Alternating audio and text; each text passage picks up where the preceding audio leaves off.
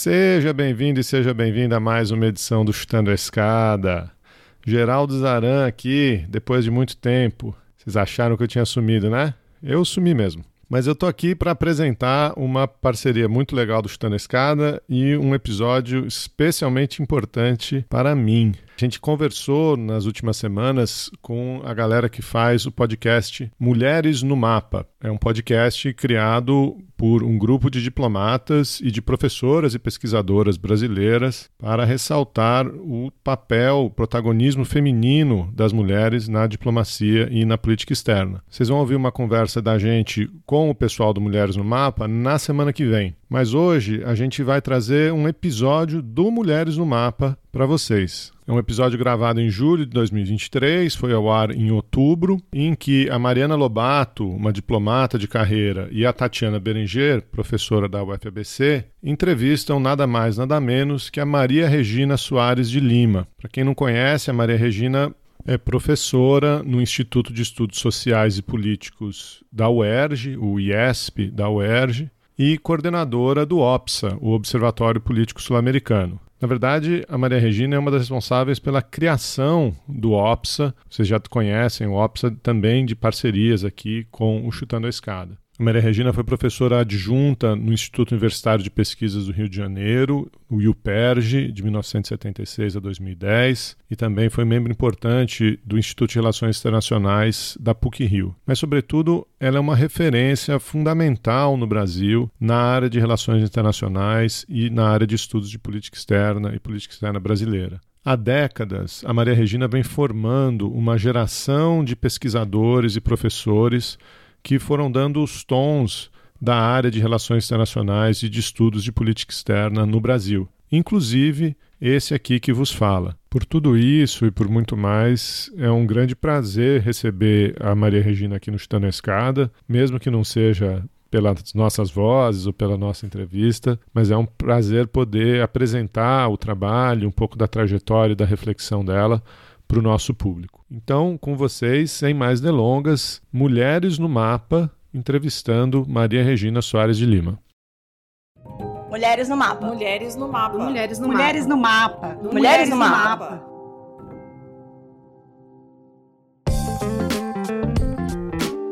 Você está ouvindo Mulheres no Mapa, um podcast com mulheres que pensam e fazem a política externa brasileira. Duas vezes por mês, um encontro para falar de temas complexos e colocar no mapa as mulheres que constroem um Brasil mais atuante e inclusivo. Bem-vindas todas, todes e todos. Está começando mais um episódio do Mulheres no Mapa podcast em que você escuta mulheres analisando a política externa e o papel do Brasil no mundo. O episódio de hoje é comandado por mim, Tatiana Berranger, professora da Universidade Federal do ABC e especialista em política externa, com diversas publicações na área. E por mim, Mariana Lobato, sou diplomata de carreira, estou há 16 anos no Itamaraty, com passagens pelo Oriente Médio, Estados Unidos e a Bolívia.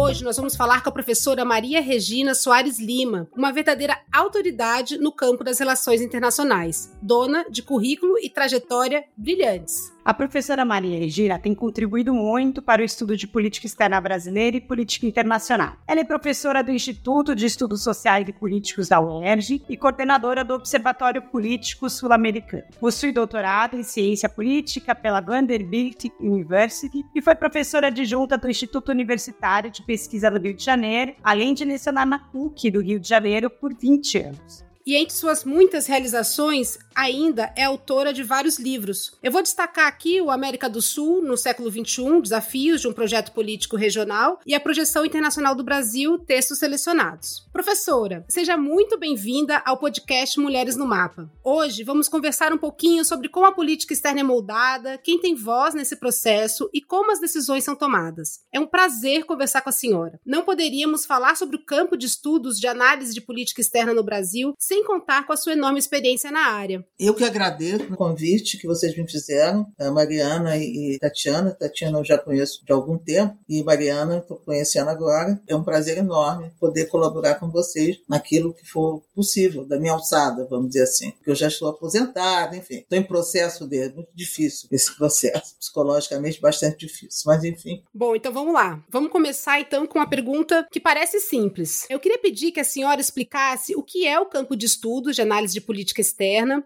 como esse campo se originou e qual o impacto que ele teve no Brasil, especialmente ali a partir dos anos 1990 e 2000. Tá ótimo. Eu vou começar com quando ele surgiu. Em primeiro lugar, acho que é importante chamar atenção sobre um, um aspecto que campo, quando, chamo, quando, a gente fala em campo de política externa e relações internacionais, a gente está falando de uma disciplina, né, institucionalizada, com carreiras, etc. Então, ele, na verdade, o campo ele vai surgir quando surgem os programas de pós-graduação e a criação da ANPOX, que é a Associação Brasileira de Ciências Sociais. Isso foi no final dos anos 70 e início dos 80. Por que, que é tardio? Porque outros campos disciplinares, estou falando das ciências sociais, que é a minha área. A ANPOX é uma associação de ciências sociais. Tanto a ciência política quanto a sociologia surgem antes no Brasil. Né, do que então os programas de pós-graduação vão surgir exatamente nesse momento, né, no final dos 70 e início dos 80, especialmente em Brasília, o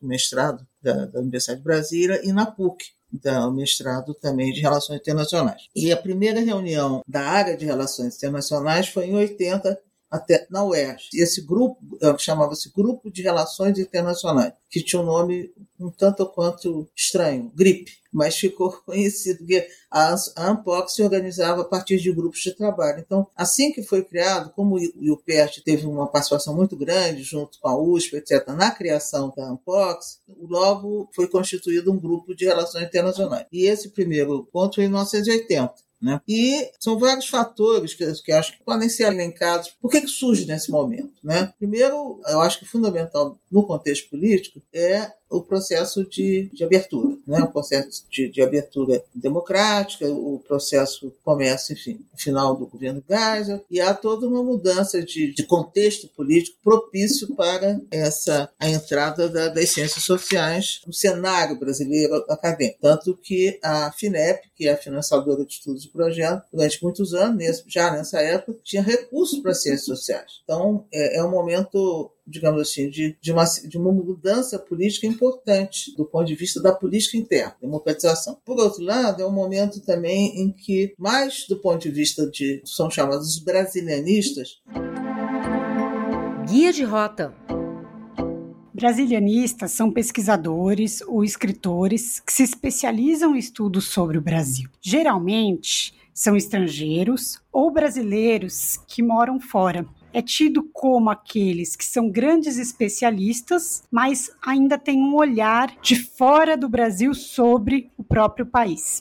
Começam a escrever sobre política externa e relações internacionais. E vão estudar o quê? Vão estudar momentos na história da política externa em que o Brasil teve uma política externa relativamente mais independente. Depois eu vou desenvolver esse ponto. E exatamente dois momentos na história brasileira foram objeto de estudo, que foi o governo Vargas e a relação triangular com a Alemanha e os Estados Unidos, um pouco antes da guerra. O Brasil se torna um aliado especial dos Estados Unidos, enfim, não vem ao caso, mas consegue ah, barganhar uma série de favores por sua aliança. E o segundo momento foi exatamente o momento da do governo Geisel, que é uma política externa também é, relativamente independente, especialmente na questão do acordo nuclear com os Estados Unidos, etc. E isso, digamos assim, e o Brasil, depois de 10 anos de crescimento, crescimento a marcha forçada, o Brasil aparece no cenário internacional, então o Brasil se torna objeto dos estudos. Eu não sei se, digamos assim, eu tenho impressão, não, não posso dizer com precisão, mas eu tenho impressão que começam mais como um efeito da literatura internacional, dos famosos brasileiristas. Por quê? Porque o campo, ao contrário do campo da sociologia, especialmente da, da sociologia, que tinha obras consagradas do ponto de vista do pensamento social no século XIX, XVIII, XIX, XX, o campo internacional não tinha obras consagradas de relações internacionais. Quer dizer, predominava no campo uma visão muito ensaística da geopolítica, né, que é uma coisa ligada aos militares, e da história diplomática, que é uma história da diplomacia, enfim, uma, algo que, digamos assim, sem o, o vigor, me parece, do que, que é análise de política externa. E, por outro lado, nós tínhamos também as abordagens mais estruturais, que eram aquelas oriundas do marxismo, do estruturalismo da CEPAL, da teoria da dependência, que supunha uma relação evidente, isso era fundamental, centro-periferia. Essa relação centro-periferia, muitas vezes, ela, ela encobria a ideia de que um país como o Brasil, apesar de ser da periferia ou da centro-periferia, podia ter agência na política externa. Isso é, podia ser um ator. E essa, então, eu acho que foi o interesse desses brasilianistas, nos anos 70, nos anos 80, de começar a estudar essa ideia de agência. E, evidentemente, isso repercutiu no caso brasileiro, porque a questão era, digamos, como é que um país que é da semi-periferia, um país dependente, a teoria da dependência teve enorme penetração nas ciências sociais brasileiras, mas ela não é uma teoria de política externa. Como é que, diante dessa situação, um país como o Brasil podia ter agência? Isso é, podia ser um ator apesar da enorme desigualdade da, da, política internacional, como é que esse país podia exercer relativa autonomia, não autonomia completa, mas podia de alguma forma exercer escolhas que não necessariamente agradavam aos potências, especialmente os Estados Unidos. Então, claro que é isso a questão com os Estados Unidos é fundamental, né? E o Geisel, na verdade, é com a política do acordo nuclear com a Alemanha, ele vai de encontro à política do Carter, né? Enfim, é todo um problema, inclusive rompe o acordo militar com os Estados Unidos, enfim, é um momento de agência, né? não importa em que direção. Então, eu acho que primeiro essa essa questão é, é um contexto favorável. E eu acho que um contexto favorável, inclusive, do ponto de vista analítico. Isso é, é preciso porque a literatura dos brasileiros era muito de grande potência. Não, a questão era como é que um país na periferia pode ter agência? Não é uma questão simples. Né? Então, eu acho que isso é o que ajuda a explicar a formação desse campo nessa época, exatamente com a, a, criação dos, dos, mestrados e com esses dois mestrados e com a associação, que é um âmbito de profissionalização e institucionalização das ciências sociais, em que as relações internacionais vão conviver com todas as outras disciplinas, a política e a ciência política, que também vai surgir forte, já, já existia até antes, e a sociologia. Ao contrário, mas aí isso não dá para desenvolver agora, dessas disciplinas, e é pais fundadores, infelizmente pais fundadores, não tem mães fundadoras, que são os pensadores importantes, né?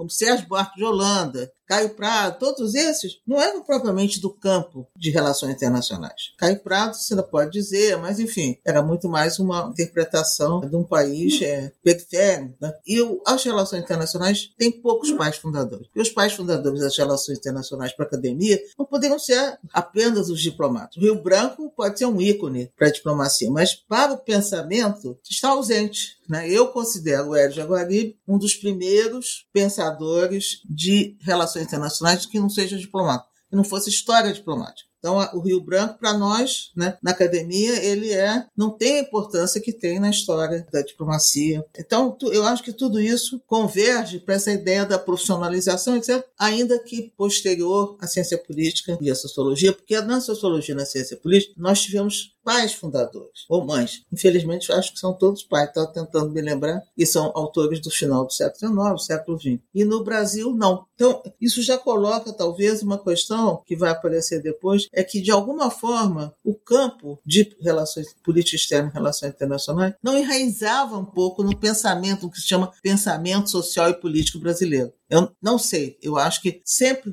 de certa forma, no Brasil foi visto como um campo do Itamaraty. As elites brasileiras delegaram, de certa forma, essa função né, da função do Estado, né, uma política do Estado, ou de governo, já pode entrar nisso, a diplomacia. E, de alguma forma, o interesse da, dos jovens cientistas sociais, das jovens cientistas sociais, como era eu na época, de alguma forma, estava muito ligado à questão da democracia. O país estava democratizando. Então, ciência política bombava, sociologia bombava, a sociedade, né? Enfim, e relações internacionais talvez tivesse mais dificuldade, mas, de alguma forma, vincular com a democracia, acho que foi um salto importante para a análise da política externa. E aí eu acho que os anos 90 aí eu dá um segmento mais fortalecido, etc.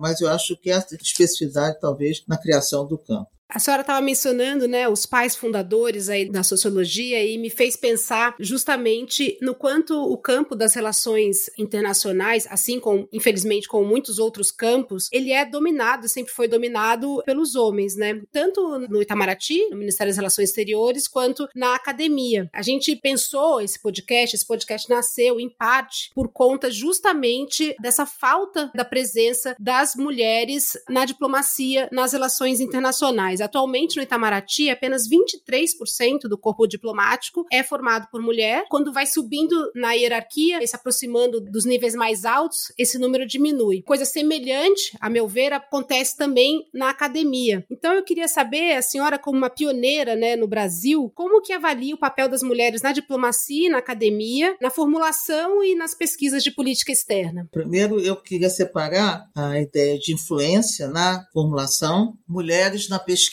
e no ensino em relações internacionais e ciência política. São coisas distintas tá? Já vou desenvolver isso. Eu concordo com você, quer dizer, no, eu estava até mencionando antes, há vários, quer dizer, há vários estereótipos com relação às relações internacionais. Meio que é um campo masculino. Esse é um estereótipo que eu acho que não é só do Brasil. Aí, aí eu acho que teria de estudar, mas como o Brasil é, talvez tenha algumas especificidades, inclusive um relativo insulamento do Itamaraty com relação, digamos, à sociedade do Brasil, como os Estados Unidos, o Brasil é um país muito grande. Países grandes tendem, continentais, tendem a ser voltados para dentro. Se importa um pouco com. É diferente no caso dos Estados Unidos. Os Estados Unidos é um país absolutamente paroquial, desse ponto de vista. Enfim, não vou entrar nesse, nesse tema, mas o Brasil é um país tem esse aspecto, em que política externa, de alguma forma, sempre, de certa forma, foi delegado a quem, enfim, do ponto de vista constitucional, quem faz a política externa é o presidente. Digamos assim, se ele chama um político de um partido durante 45, a República de 47, você tinha muitos políticos que foram ministros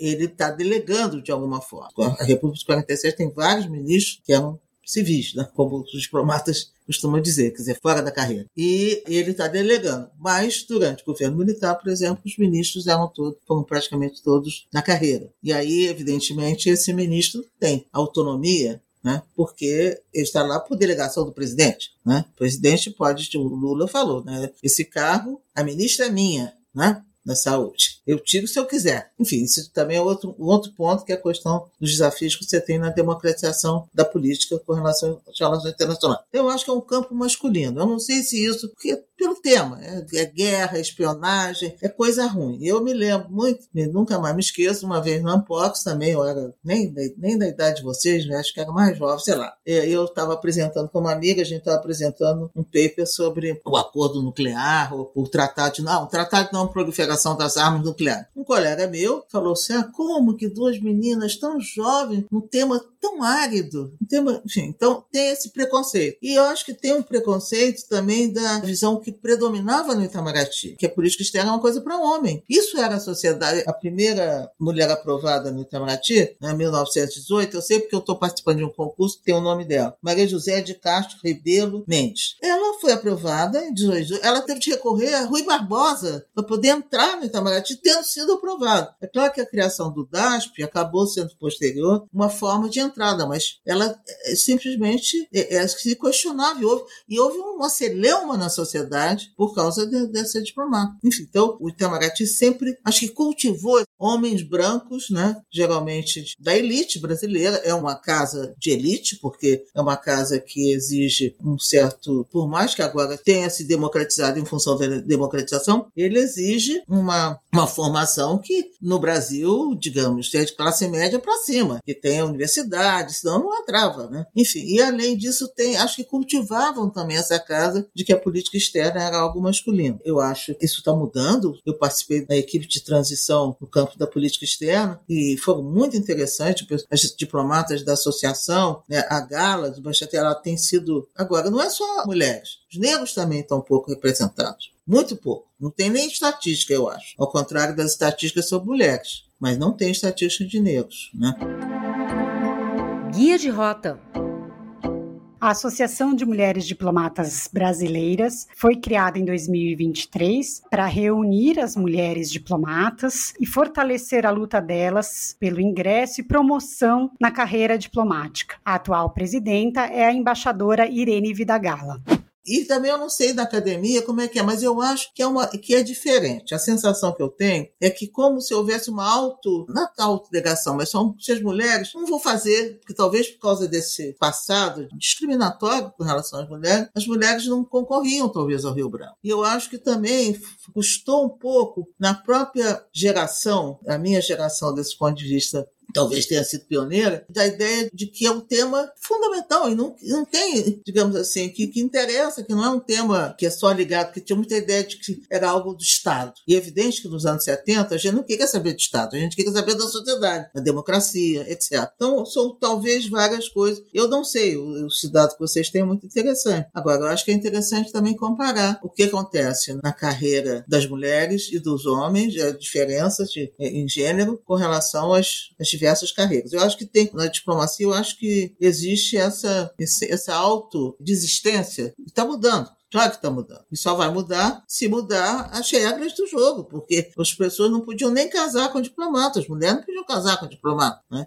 Porque senão elas seriam de agregar. E eu tenho aqui, eu consegui achar esse dado, que é uma coisa impressionante que é um livro, acho que é da uma tese do CAI, em 100 anos, de 1908 a 2011, apenas 38 mulheres chegaram ao posto máximo da carreira. O que é absurdo, claro que a estatística está bastante devasada, mas eu acho que tem isso. Agora, eu acho que isso é, é interessante um estudo, eu acho que tem alguma coisa. Eu sei que na ciência política tem, tem trabalhos, tem tese, mas enfim, mas aí cabe a vocês estudar, né, levantar isso. Agora, não são só mulheres, são também negros, né? E agora Hoje o Itamaraty é muito mais aberto, inclusive reconhecendo o casamento homoafetivo, ainda que muitas vezes as pessoas são enviadas, casais homoafetivos são enviados para os lugares piores do ponto de vista da discriminação, o que é um, um total absurdo. Agora, uma outra categoria que parece que também sofre muita discriminação são as funcionárias brasileiras nos fóruns multilaterais. Eu tenho uma aluna que me mandou vagas,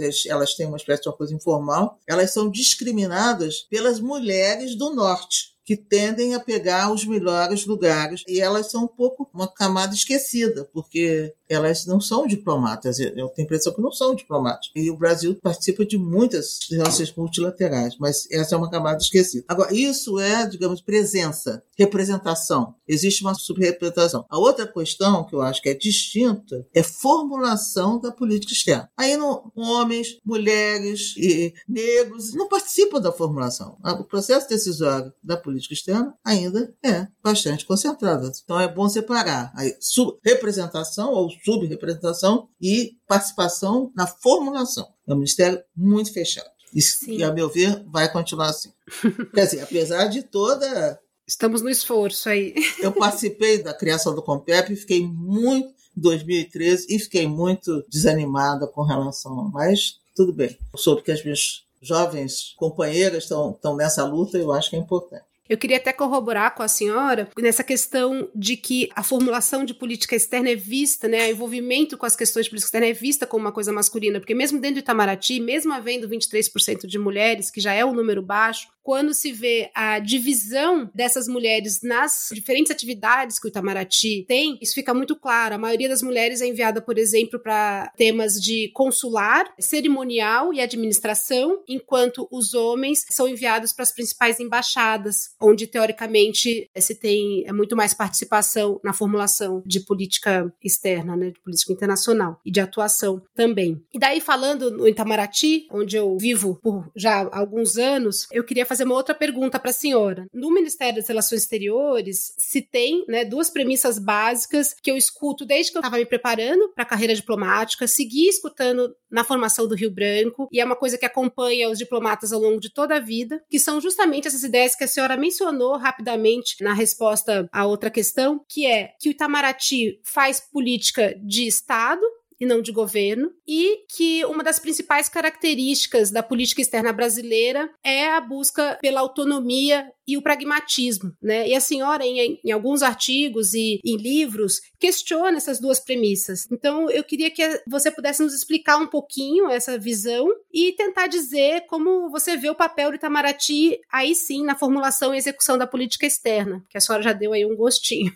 Claro, um prazer. Ó, primeiro o seguinte, é essa política de Estado e política de governo, isso é um must, né, daqueles que, que não gostariam que houvesse uma democratização da política externa. Primeiro é o seguinte, do ponto de vista mais estrutural, de fato, você tem na política, no Estado, qualquer Estado capitalista, as zonas cinzas do Estado. São quem acho que usa esse termo, acho que não, não sei se é o Adam Jovens, que eu, enfim, não importa. Que é o seguinte, são áreas que são impenetráveis à participação, à democratização. Por exemplo, Banco Central, toda a parte financeira de juros ou de câmbio. Não existe uma democratização do câmbio, da formulação da política cambial, porque isso daria uma vantagem enorme aos setores que têm recursos. Então, essas zonas são vedadas no Estado capitalista. São zonas cinzentas. Dentro desse conjunto, o Itamaraty se colocou, ou tentaria se colocar nessa ideia de política de Estado que política de Estado, digamos, é uma política que atenderia ao interesse nacional. Só que o interesse nacional é um termo totalmente polissêmico. Não existe um interesse nacional. É o interesse do que a população, na democracia, é o interesse que o governo eleito, é, que a população elege um governo com uma determinada proposta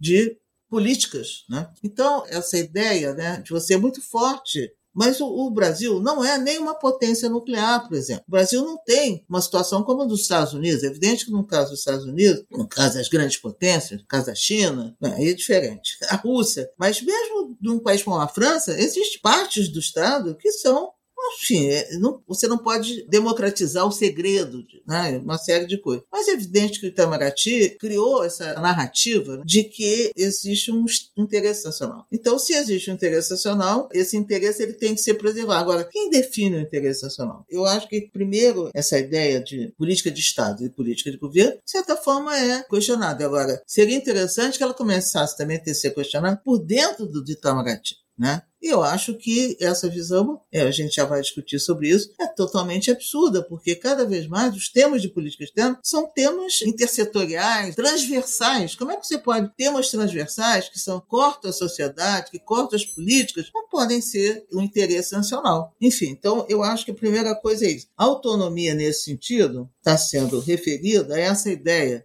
de que o Itamaraty seria um órgão autônomo, do ponto de vista, quer dizer, ela é, não é um órgão, é um órgão do Estado brasileiro, da presidência brasileira, que evidentemente muito preocupada da sua autonomia. Então isso é a ideia do insulamento burocrático. Insulamento burocrático, né, que é um termo que foi muito usado para explicar a política de desenvolvimento dos países do leste asiático, é essa ideia de que, digamos assim, é infensa a participação da sociedade. Guia de Rota. Insulamento burocrático diz respeito ao Itamaraty se manter distanciado tanto da sociedade civil como dos demais órgãos do Estado. Então, é uma ideia de que funcionasse como uma ilha, apartada da sociedade e dos demais aparelhos de Estado. Por isso, mantendo, então, a centralização do processo decisório de política externa. O que é absurdo, quer dizer, claro que não. A gente tem. Uma coisa é a autonomia que o Itamaraty pode ter nos graus de liberdade que o agente político, que no caso da democracia, o principal é o executivo, lhe dá. A delegação é dada. Né? E o Itamaraty não tem autonomia, porque o Itamaraty também, exatamente por essa separação da sociedade, não tem um eleitorado na sociedade. Não tem, porque exatamente o Itamaraty cultivou essa ideia da separação. Então não tem um eleitorado. Saúde tem um eleitorado. Qualquer política do governo tem eleitorado. O Itamaraty não tem. Então ele depende do quê? Depende do poder do presidente. Então a autonomia ela é muito relativa. Não existe autonomia. E se não existe autonomia, porque o Itamaraty sozinho não pode formular política externa se ele não tiver a anuência do presidente, porque nós estamos no regime presidencialista. Não existe, né? Eu acho que a gente tem bons exemplos, seja no governo Bolsonaro, seja no governo do Lula, desses momentos, né? De situações em que a autonomia é função da relação que se estabelece entre o presidente e o chanceler. Agora, tem uma outra autonomia que tem a ver com outra coisa, tem a ver com a autonomia da política externa, das orientações da política externa. Aí não tem a ver com mas tem a ver com essa, essa dimensão. Agora, apesar disso, não quer dizer, quer dizer, não existe insulamento. É evidente que os atores da sociedade civil mais fortes, né, as classes dominantes, se quiser, que possam contrariar esses interesses, evidentemente não será feito. Então não existe essa autonomia. Criou-se também essa ideia. E isso também é ruim para o Itamaraty, porque ele não tem, ele não tem defensores na sociedade. Ele não criou as suas é, constituencies para defender. Defender o quê? O orçamento do Itamaraty, vis-à-vis os outros ministérios. É muito mais difícil. Então é uma relação que, digamos assim, que a gente, infelizmente, avançou pouco. Agora, a sensação que eu tenho é que durante o governo exatamente Bolsonaro, a sociedade civil brasileira avançou muito do ponto de vista dos setores organizados e avançou nas pautas internacionais, porque hoje, como as pautas internacionais são transversais, meio ambiente, meio ambiente é uma pauta que atravessa vários setores das políticas públicas. Não existe mais a pauta diplomática. Tudo isso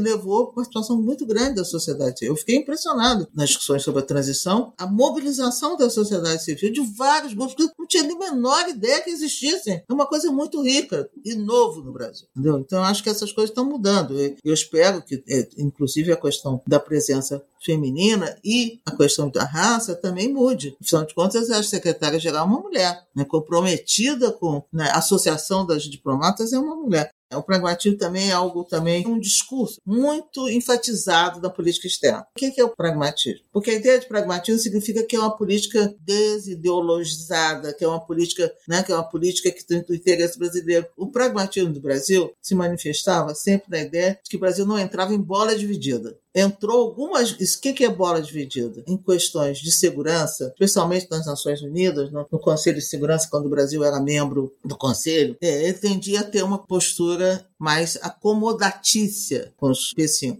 especialmente com os Estados Unidos. Né? Eu acho que isso mudou. Mudou com o Lula 1 e 2, especialmente no, com a gestão do Celso Amorim, né, que é a ideia de uma política altiva. Altiva é nada mais, nada menos do que ser discordar das potências. E o Brasil sempre. Então, o pragmatismo era isso, é não entrar em bola dividida. E ao entrar em bola dividida, evidentemente que o Brasil sempre é penalizado. Mas então eu acho que é. E autonomia tem um outro sentido. Autonomia tem um sentido de insulamento, um sentido de, de oposto de heteronomia. Isso é, a autonomia é a independência, você se considerar um, um ser né, que tem independência e volição própria. É isso. Isso aí também eu critico, mas aí a gente critico é, por razões específicas, mas aí a gente pode deixar para outra pergunta. Muito obrigada, professora. Bom, agora vamos para um rápido intervalo e já voltamos para continuar nossa conversa com a professora Maria Regina.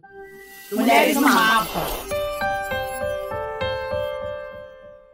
Estamos de volta com a professora Maria Regina, muito instigante, interessante essa nossa conversa. Queria pegar um gancho, professora, que a senhora já mencionou sobre o Itamaraty não ter a centralidade do processo decisório. A senhora e muitos pesquisadores do Rio de Janeiro, ligados ao grupo do IESP e de vários outros outras universidades defendem que a política externa deve ser tratada como uma política pública, que por isso ela estaria colocada aos conflitos e dinâmicas políticas e sociais. E que a senhora explicasse um pouquinho mais o que significa considerar a política externa como política pública.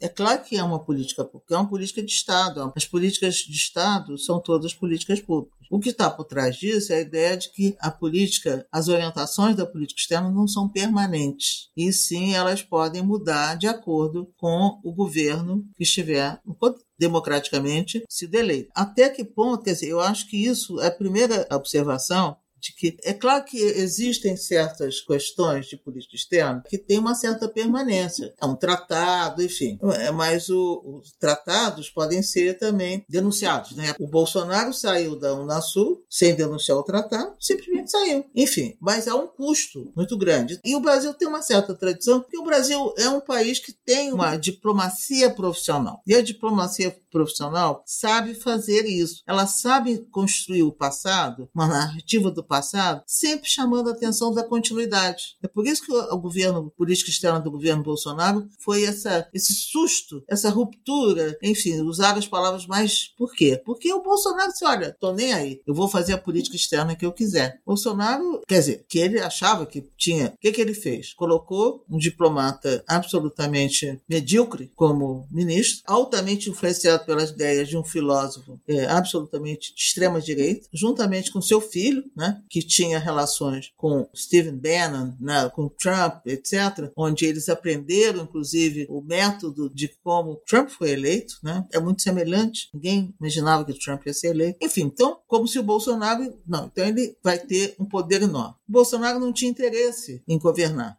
Estou dando dois exemplos opostos, que eu acho que tá bem essa, responde bem essa pergunta. Ele não tinha muito interesse em, governar, então o que ele fez no segundo momento do seu governo, quando a coisa complicou para ele? Ele delegou para o Centrão a política externa para ele, contando que estivesse alinhada com Trump, e no fundo, quem era o chanceler que ele gostaria era o filho dele. E fez o que, o que ele quis, saiu da, da Unasul, tinha um comportamento absolutamente seguidor do Trump, etc. E o Ernesto Araújo, o seu primeiro chanceler, fez o que quis dentro do Itamaraty. Isso é, ele eliminou o princípio da hierarquia, que é fundamental para uma instituição como o Itamaraty, que é uma instituição hierárquica, quase militar desse ponto de vista. Ele eliminou isso, chamou, colocou gente mais jovem para ser subsecretária, etc.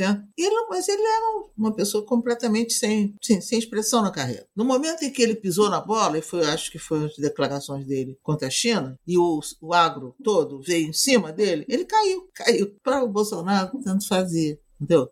Porque Sim, ele estava, a política externa com ele ela tinha dimensão declaratória, e é onde ele construiu as alianças com setores da extrema-direita, né, especialmente por via do seu filho e de Duda. E aí colocou um diplomata que era um diplomata de carreira, etc., que foi uma espécie de uma limitação de danos. Lula 1, Lula 2, tinha ideia da política externa e chamou uma pessoa como o Celso Amorim, que, com quem ele tinha uma sintonia muito grande. E Marco Aurélio Garcia, que eu acho é um formulador muito importante da, que foi da política externa para a América do Sul. Então, o Celso Amorim estava em grande sintonia com o Lula. Então, evidente que, desse ponto de vista, né, o Itamaraty talvez tivesse a delegação total do Lula. Hoje, a política externa, eu acho que ela opera num contexto muito diferente. Por quê?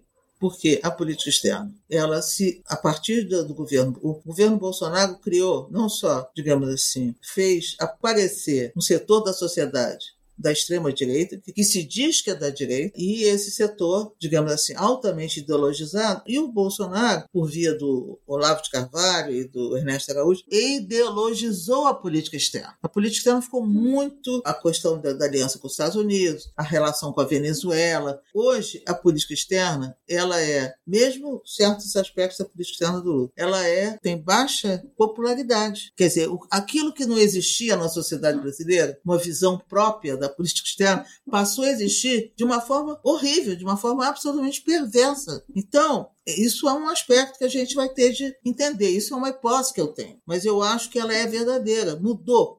As, pessoas têm medo que o Brasil se torne uma Venezuela, que o Brasil se torne um país comunista. Gente, onde é que estão com a cabeça? Isso é um sonho de uma noite de verão. Isso é uma, isso é uma alucinação. Mas é verdade para essas pessoas. Pós-verdade, enfim, fake news, enfim. Então, isso é um problema. Por outro lado, cada vez mais a política externa passa, ela é muito transversal, como eu já chamei. Ela afeta diversos diversos setores. E a sociedade brasileira, especialmente a sociedade civil organizada, ela se mobilizou muito. Uma coisa muito curiosa no governo Bolsonaro. Né? Como eu disse, eu fiquei impressionado com a mobilização da sociedade civil em temas que são transversais. E hoje, por exemplo, no governo, não vou discutir, não, que eu não sou cientista político, mas aparentemente o tal do presidencialismo de coalizão, ele mudou um pouco de figura e está dando mais. O Lula hoje não consegue fazer, digamos, uma coalizão de governo que possa garantir os votos no Congresso. Então ele tem de negociar os votos no Congresso com o Centrão, que consegue. E isso garante o quê? Que o Congresso tenha um certo poder na política externa.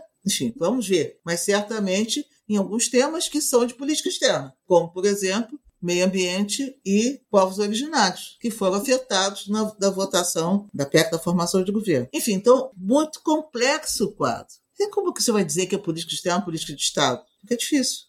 É uma política pública. Pegando o gancho nisso, professora, a senhora critica em alguns textos, um texto que eu acho brilhante até, no livro do IPEA com a FUNAG, a ideia de que a busca de autonomia na política externa e não pensava no processo decisório, autonomia em relação aos grandes centros e aos, aos organismos internacionais, não é uma continuidade da política externa, que ela foi uma exceção exatamente no governo Vargas, no governo da política independente, com Jânio Jango, Geisel e Lula. E que isso, essa exceção, guarda aí relações com as elites brasileiras, teve impacto nas crises políticas, né? especialmente aí citando a crise política de 64 e a de 2016. Queria que a senhora falasse um pouquinho disso, pegando esse quadro que a senhora já vem trazendo, né, sobre como pensar a Venezuela, como pensar esses elementos, a politização da política externa, a publicização, o que, que seria isso, qual é a relação? Politização e publicização não significa democratização, significa que o tema está na sociedade. Né? Agora, é, eu critico porque eu acho que a questão, no, um pouco influenciado, um artigo até do Gelson Fonseca, ele vai retomar a ideia de autonomia, no sentido que eu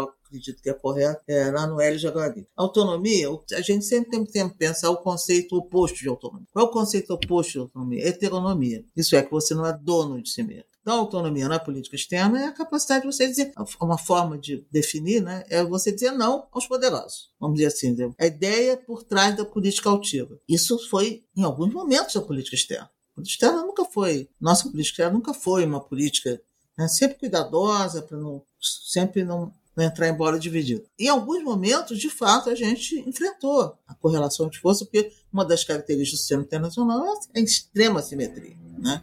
E nós somos um país semi-periférico, se chama como quiser. E aí, a própria academia inventou autonomia, adjetivou autonomia. Então, autonomia, que para mim é um fim, passou a ser um meio. Autonomia pela participação, autonomia pela diversificação, autonomia pela oposição e, e você dilui, dilui o termo autonomia. Não existe autonomia. Está falando, autonomia deixa de ser um fim e passa a ser um meio. Esse discurso de continuidade, sem querer, a própria academia valorizou e começou, todo mundo dizia autonomia, o governo Lula, autonomia pela diversificação. Falei, gente, como é que a gente entra numa coisa que, no fundo, é um discurso que está impregnado da ideia de continuidade? Como se a autonomia fosse sempre uma, um objetivo objeto, objetivo brasileiro. Não é. Foram momentos de, que o Brasil buscou isso. Então, é nesse sentido que eu critico a ideia de autonomia, porque eu trabalho com conceito oposto. Para trabalhar do ponto de vista analista, tem que pensar o conceito oposto. Quando é meio, deixa de ser um fim. Então, é nesse sentido. Né? E isso também, evidentemente, está ligado à, à ideia da política pública, né? porque senão, né, e eu acho que a gente, a política do Bolsonaro é um exemplo claro de que o Brasil abriu mão da sua autonomia O Brasil, importante para o Bolsonaro, é seguir o Trump, né? E seguir o Trump das coisas, nas piores, nas piores movimentos do Trump, né? Na coisa da vacina, na Organização Mundial de Saúde, enfim, tudo que a gente sabe que foi esse governo desastroso que o Brasil teve nos últimos quatro anos. Né? Então, é nesse sentido que eu acho que a autonomia ela tem de ser pensada como uma política. Eu não sei, quer dizer, claro que o, o governo atual busca isso. Eu não sei se o Brasil de Lula 3 vai ter condição de ter uma política de autonomia, mas isso já são outras histórias. Acho que o contexto nacional mudou, o contexto político mudou e o contexto internacional também mudou. Especialmente a dimensão geopolítica hoje, que é muito mais complicada com um país como o Brasil professora, um tema que é muito caro para nós que atuamos nessa área, que pensamos, é a democratização do processo decisório. Para considerá-lo política pública, precisamos aproximar mais, aproximar o cidadão comum, os movimentos sociais, sindicais, partidos políticos do processo decisório, ou seja, que ele não fique concentrado nem só nos governos, nem só no Itamaraty.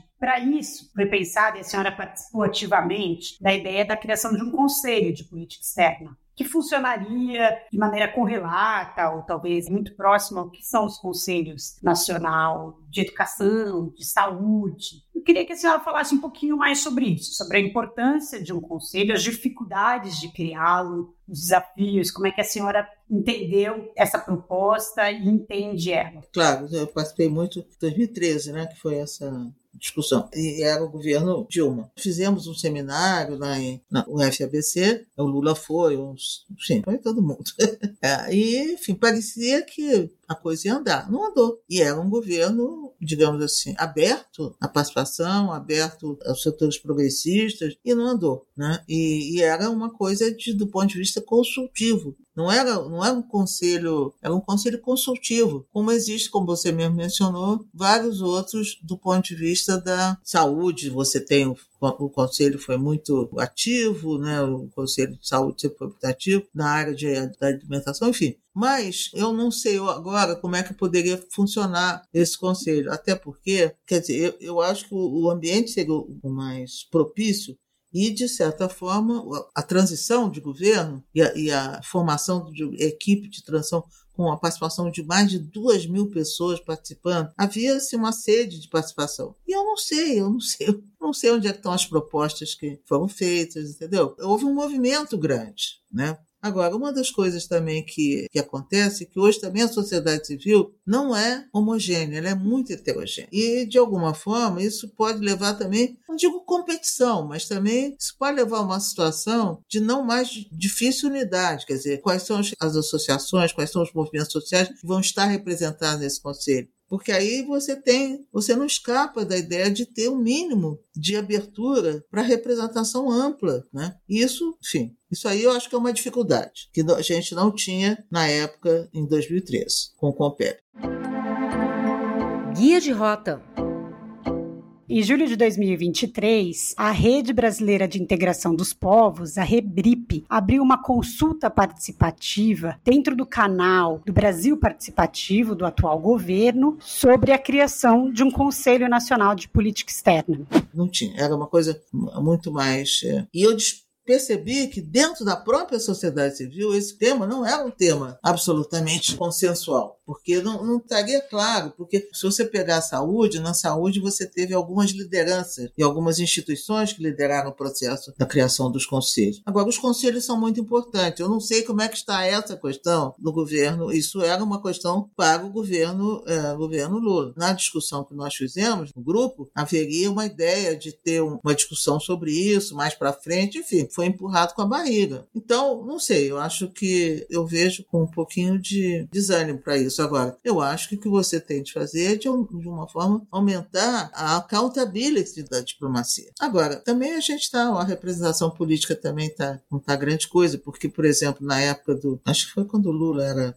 presidente quando foi. É, o Congresso era muito ativo do ponto de vista de, de convocar discussão, enfim. Isso, não sei, eu, eu não sou especialista em Congresso, mas eu acho que a, a representação, nossa representação política, está muito ruim, né? Enfim, então. E outra coisa é que são burocracias, são corporações. Itamaraty, Polícia Federal, Banco Central, Judiciário. São corporações muito difíceis de você, digamos assim, democratizar. Infelizmente, a tendência é que você tenha essas corporações muito impermeáveis. E eu acho que isso não é nenhuma questão, eu acho que isso é uma questão de fortalecimento dessas corporações, até porque elas também têm, o Itamaraty talvez menos, mas o Judiciário certamente, a Polícia Federal, Federal também, uma capacidade de orçamentos autônomos, tudo isso que dá a essas corporações uma, um poder, né, de um poder de, de insulamento desse ponto de vista, da prestação de contas, né? ainda que do ponto de vista da, do insulamento das forças sociais, evidentemente, qualquer uma delas está sujeita, evidentemente, à dimensão da, da, política, etc. Então, eu não sei, eu gostaria de ver até onde, porque nós fizemos várias sugestões, etc. E a ideia é que esse tema voltaria a ter algum tipo de, de discussão, nem que fosse. E eu, eu também tô, acho que certas coisas têm que mudar também de dentro para fora. Então, esse movimento que está tendo na questão feminina, eu espero que tenha na questão de raça, dentro do Itamaraty, isso vai acabar também também criando fissuras e tensões do processo que vão ajudar na questão da democratização. Mas eu, eu não creio. Eu, infelizmente, a essa altura do campeonato, eu não creio mais que isso, pelo menos para mim, meu tempo aqui nesse planeta.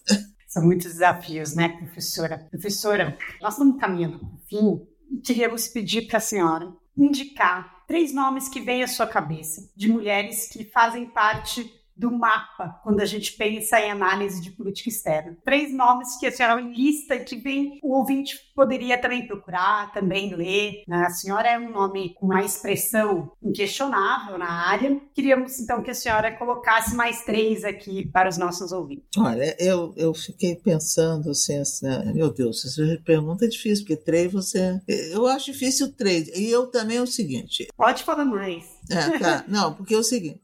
A geração mais jovem, da sua geração, por exemplo, você terminou seu doutorado quando? Desculpe, pergunta. 2014. 2014. Então, você faz parte da geração de alunos meus também que terminaram por aí e que alguns assim que eu acho excepcionais, né? Que eu vejo assim como, digamos assim, não meus continuadores, eu não tenho essa pretensão, mas eu tenho alegria de ter ajudado a formá-los. Então, eu acho que no... essa nova geração de vocês que começa, né, 2010, por aí, é uma geração tanto de mulheres quanto de homens, eu acho que vai renovar o campo da política externa. Então eu falo de uma geração que é depois da minha, que da, na minha eu diria que tem duas pioneiras que, enfim, que foram importantes, mas já morreram, que foi a Tiana Camargo e a amiga de Boero, que escreveu um livro sobre nacionalismo, é um livro importante, né? Que foi já morreu e foi um pouco esquecida, enfim. Agora, na minha geração, aí eu fico, digamos, eu, eu olhei assim, falei, eu falei, gente, está muito concentrado no Rio São Paulo, né? Aí eu vejo, por exemplo, eu vejo a Letícia Pinheiro, minha colega, né? a Mônica Hurst, né? a amiga Saraiva, são todas aqui da, vamos dizer assim, Rio de Janeiro. São Paulo, eu vejo a Janine Onuki, Claro, a Maria Hermina tem escrito, mas a Maria Hermina, ela escreveu alguma coisa, ela, ela é da minha geração. Mas eu acho que a Janina é uma pessoa muito importante, foi muito importante para a questão da, da, integração. No Sul, eu vejo a Mônica Salomão, que também trabalha com a questão de feminismo, sempre muito preocupada com a dimensão a metodológica e teórica da área, do, do, enfim. Então, acho que também seria importante. Vejo, assim, não tanto ligado à universidade, mas com um grande potencial, Adriana Abdenur, que agora acho que está com o embaixador Celso Amorim. Enfim, então é, eu não sei se faltou alguém. E vejo a sua geração, Tatiana. Eu acho que muitas jovens, né, e as pessoas têm cada vez mais. É... E eu acho que hoje é muito diferente, né? Muito. É, vocês têm talvez mais, mais espaço é que é mais espaço, mas eu acho, digamos, tem muitas pesquisas, muitas coisas que têm sido feitas que essa geração vai contribuir muito. Então, não sei se faltou alguém, eu fiquei pensando, falei, poxa, não tem ninguém do Nordeste, não tem a gente, né? Sem, eu gosto muito da Elza Kretschet, mas ela, ela é muito legal lá na Bahia, tem um papel importante, mas talvez ela não, não tenha assim, um papel mais nacional, né? Essa coisa, infelizmente, está muito concentrada. É, a academia tem muito a democratizar ainda. É, e eu também não sei em Minas, porque em Minas, vários que eu conheço também são, são homens também. Alguns que foram meus alunos, enfim, parece até que eu tenho. Mas não, eu acho que eu tive a sorte de formar bons alunos e, e alunas também.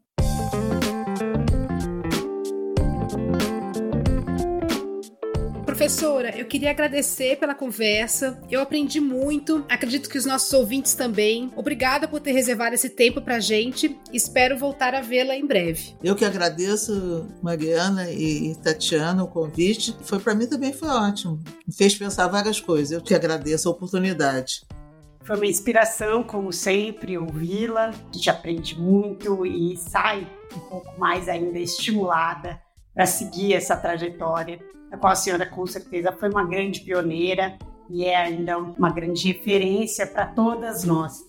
E muito obrigada a você, ouvinte, que nos acompanhou até aqui. O Mulheres no Mapa volta em duas semanas com mais uma conversa instigante sobre o mundo da diplomacia. Não esqueça de nos acompanhar nas redes sociais e de seguir o podcast nos principais players. Para saber mais sobre nós, procure as redes sociais da Associação de Mulheres Diplomatas do Brasil, o endereço é mulheresdiplomatas.org, e o Observatório de Política Externa e Inserção Internacional do Brasil, que o endereço é o peb.org ou o peb.ufabc. Os endereços estarão na descrição do episódio.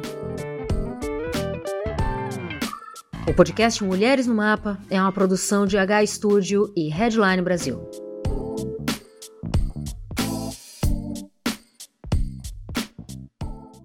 Olá, Felipe Mendonça aqui. E aí, gostou do episódio? Eu adorei. Se você gostou como eu, você tem uma lição de casa. Pega aí teu celular agora, desbloqueia ele, agora abre teu aplicativo, agora digita lá Mulheres no Mapa Isso, viu? Apareceu aí o podcast que você acabou de ouvir, inclusive. Beleza? Achou aí? Agora assina o feed e dê cinco estrelas. Combinado? Valeu e até a semana que vem.